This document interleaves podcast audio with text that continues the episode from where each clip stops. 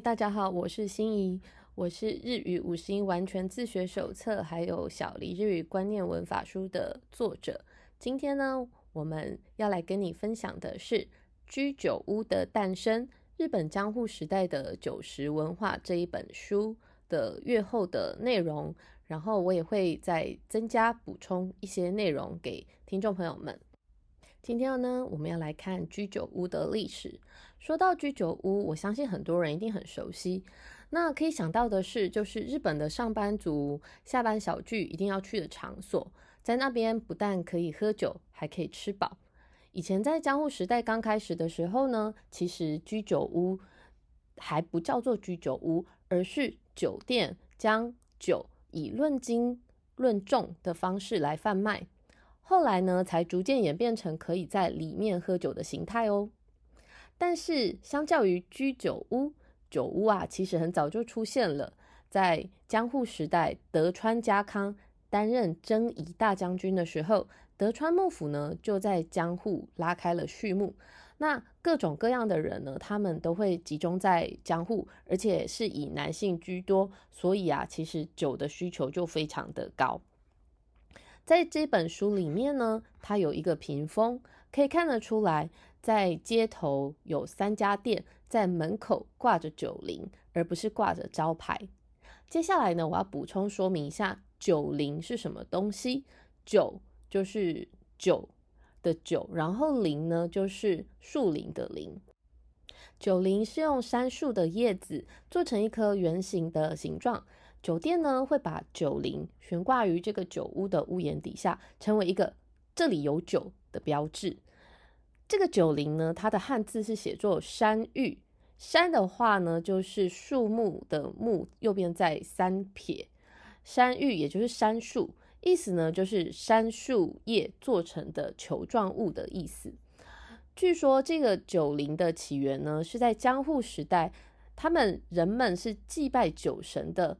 大神神社，他们所举办的一种风俗习惯。他们刚开始呢是祈求今年能够做出好喝的酒，所以把这个杉树叶做成酒铃，挂在这个庙里头。后来呢就变成了一种习惯，开始流传到各个酒店、酒屋的前面都会挂上这样子的一颗球。这颗球呢，它其实在二三月的时候就会开始悬挂喽。这个悬挂的标志就等同于告诉客人说，我们这里有新酒喽。那到了秋天的时候，就是这个杉树叶，它会逐渐变成了茶色。那变成茶色的时候，它就等于告诉客人说，我们这边有冷卸酒。冷卸酒的卸呢，是卸货的卸，在日文里面这个字呢叫做 hiya oroshi。这边有冷卸酒，所谓的冷卸酒呢，就是把酒。二次加热之后，加以冷藏储存，度过夏天。加热的原因呢，是这样子才可以杀死一些会腐坏的细菌。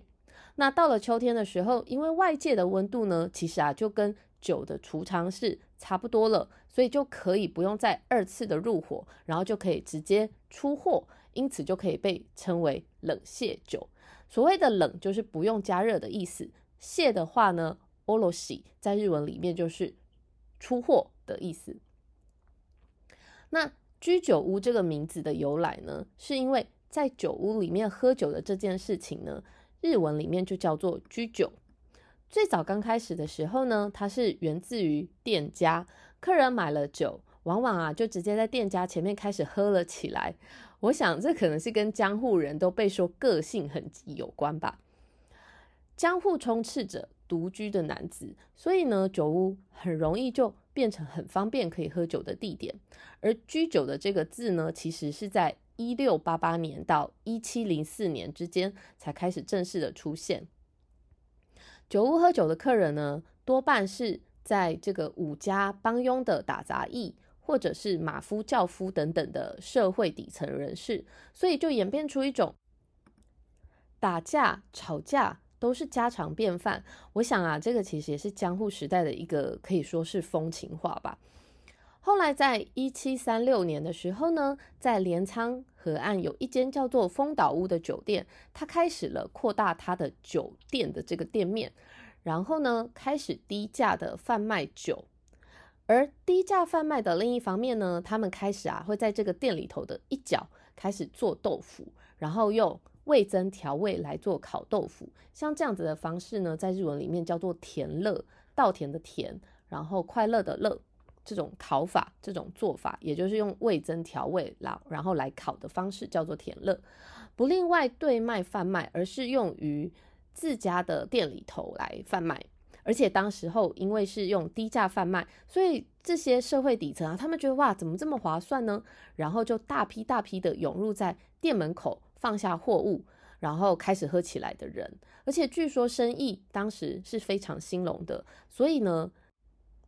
那一个形态的改变，可以就可以说是现在居酒屋的原型。接下来呢，我们要来看看关东跟关西到底有多不均匀啊？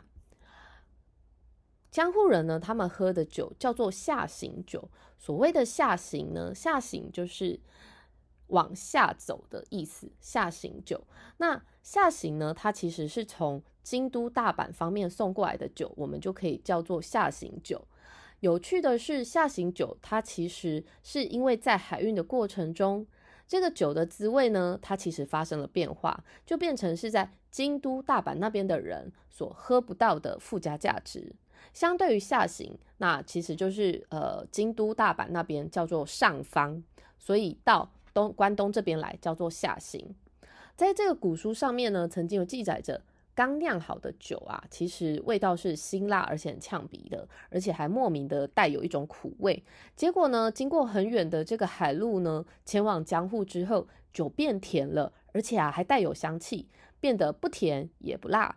因此呢，运到江户的酒的这个味觉呢，其实是在酒樽之内受到，比方说波浪摇晃啊、海风吹拂等等，反而让这个酒质。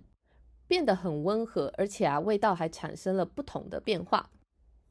幕府在江户长期执政，可是很奇怪的是，商品的生产力的品质啊，总是西高于东，也就是好的东西呢，都是由西送往东边，然后啊，金钱呢就从东边。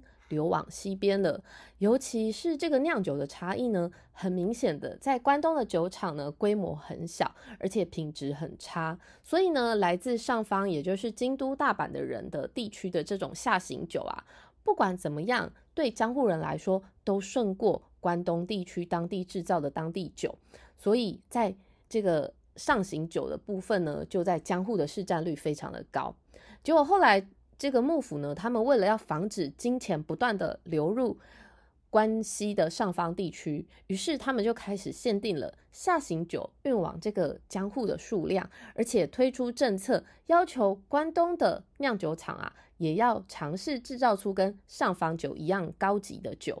结果却是差强人意，这样子的酒呢，被称作是官方酒。结果啊，好笑的是，只开卖的时候受到欢迎。后来都没有人要买了，这样子的结果导致官方酒开卖了三个月之后，结果下行酒的价格反而就上涨更多了。在我接触日本的这个文化很多年来，我一直有听过一句话，叫做“江户为美酒醉倒，京都为服饰倾倒，而大阪则为食物所迷倒”。意思就是江户是喝美酒。京都则为这个服饰一掷千金，然后大阪则是把钱都花在食物上。跟现在相去不远的，在当时呢，江户街头也是都充满了醉汉，所以可以说江户跟东京都是一个醉倒的城市哦。只是当时江户的德川将军，呃，叫做德川纲吉，他很讨厌喝酒哦。他除了发布一连串的生物怜悯令之外，所谓的生物怜悯令呢，就是不能杀生的意思，而且他还禁止发酒疯，还有强迫他人喝酒的这种酗酒禁止令。总之呢，德川纲吉是一个很特别的人。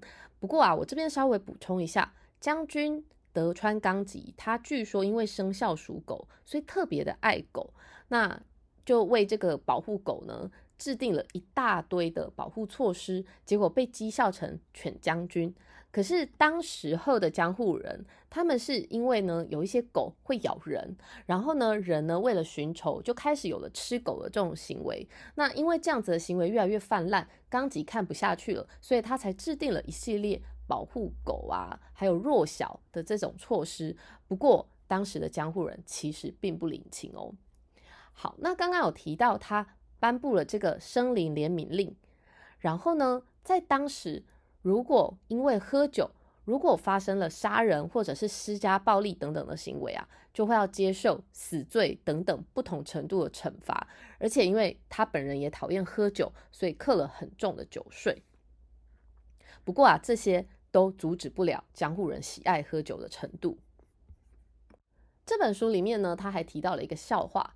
就是有三个人外出一起去喝酒，结果呢，有人在路上醉倒了，其中一名在路上醉倒，然后另外两个朋友呢就把他给带回家，然后给他的老婆。结果好笑的是，老婆一开门，然后发现，哎，怎么只有老公的衣服？然后呢，原来是老公被丢在路上了。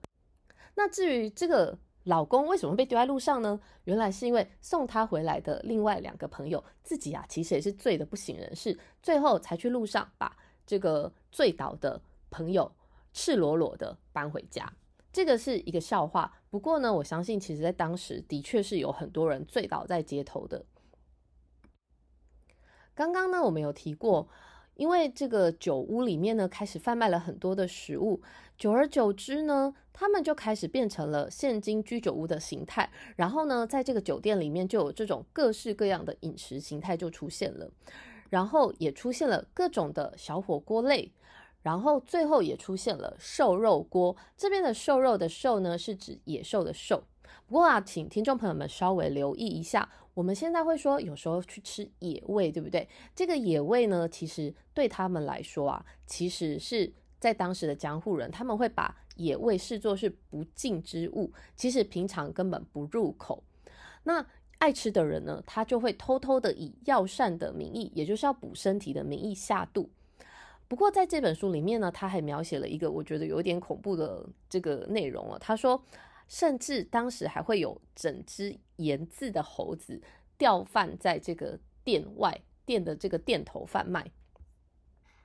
在江户时代，其实吃瘦肉这件事情常常会被很多人白眼。比方说，这家在杀这个野兽，然后呢，隔壁的邻居呢，他们就会纷纷避走的这种情节，我在其他的书中也是看过很多次的。他们认为瘦肉不但这个肉，他们认为呢。宰杀的这件事情呢，就是相当污秽的一件事情，更何况还吃它的肉。但是尽管如此，江户的街道上面还是逐渐出现了许多贩卖这个瘦肉的店铺，然后呢，又出现了可以吃瘦肉的餐馆啊，或者是烧肉的店。不过有个相同的。倾向就是他们都没有直接标出肉类的名称，而是用牡丹啊，或者是樱花等等的词汇来代替，或者是用图来表现。瘦肉锅呢，虽然这个店家呢，他们很努力的经营，有渐渐渐渐的发展起来，然后吃的人也有变多。可是到了明治时代呢，牛肉锅流行起来之后，瘦肉锅的店就逐渐衰弱了。我在前几集。应该是前两集吧，也有提过这个牛锅店。那喜欢的听众朋友们，有兴趣的听众朋友们，可以回去听前两集。而且啊，之后也出现了猪肉锅。猪肉锅对现代人来讲是再普通不过的食物。可是呢，我们要知道的一个历史背景是，其实，在猪肉锅真正的流行之前，猪肉通常是被外科医生是拿来做实验才饲养的哦。而且在某一个年代之前，没有公开贩卖猪或者是猪肉这样子的行为。后来开始卖猪之后呢，就会挂出招牌啊，或者是在灯笼上面写上“琉球锅”等字样。所谓的琉球，我想我相信朋友们应该都知道，是指冲绳。我之前去冲绳玩的时候，也有发现冲绳呢有非常非常多不同料理方式的猪肉料理。不过啊，猪肉锅最终还是被香气四溢的牛肉锅给击败了。这边的牛肉锅呢，就是我们先前所提过的牛锅，而且在江户时代呢，就已经出现了现今日本人呢去居酒屋的时候呢，要平分食物还有平分酒钱的这种现象。那这个在这本书里面呢，他有提到一个现象，就是他说有人啊，他去。居酒屋啊，他只是吃食物，他没有要喝酒啊。可是他为什么要平分酒钱呢？然后啊，这里头就有提到说，虽然你没有喝酒，可是呢，你有闻到酒香，所以啊，你也要付钱。这样子等等各种因为付酒钱或者是因为喝酒而争执的各种情景。居酒屋可以是一个人独自饮酒的地方，也可以是一群人谈天说笑、排解公事烦闷的地方。所以居酒屋它的形态呢，融合了又可以喝酒，然后又可以吃饱，也难怪如此的受到日本人的欢迎。如果你还没有体验过居酒屋，那希望你下次去日本的时候，可以去品尝一下居酒屋小菜的各式特色。然后请记得。在日本的居酒屋，在你开始正式的料理上桌之前，居酒屋他们拿出来的小菜，通通都是要算钱的哦。也许你会说，我又没有点，怎么要算钱呢？不过啊，这个就是日本人他们独特的文化。这样子的文化呢，到底是好还是不好？其实我们都不能加以评断，毕竟那不是我们的文化。不过这件事情的确是引起很多外国人。对于因为日本文化不熟悉而引起的争执哦，我是心怡。这个居酒屋的历史还有居酒屋的诞生呢，就跟各位分享到这边。如果你喜欢这一集的内容，请你不吝给我五星的评价，也或者是给我留言加油打气。最重要的是，如果你喜欢日本的历史、日本的文化，或者是日本的饮食文化，或者是日本的畅销书的话，请你记得。要订阅，还有追踪阅读日本这个频道哦。我是心怡，我们下一集见喽。